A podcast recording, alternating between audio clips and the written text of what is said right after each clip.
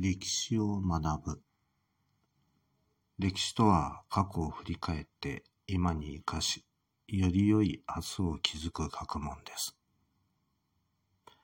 皆さんいかがお過ごしでしょうか？ミスターです。それでは、いつものように問題です。18世紀にモンテスキューが主張し、近代の憲法に大きな影響を与えた権力をみだりに用いることを防ぐために、権力を一つにせずに三つに分ける考え方を何というか漢字四文字で答えなさい。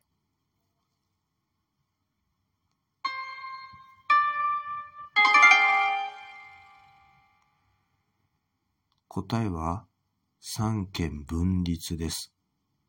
この三権分立は法律を制定する立法、国の政治を行う行政、法に基づいた裁判を行う司法の三者であり、お互いに独立して活動できることが保障されています。はい。それでは今日はこの辺でおしまいにしましょう。それでは次回までごきげんよう。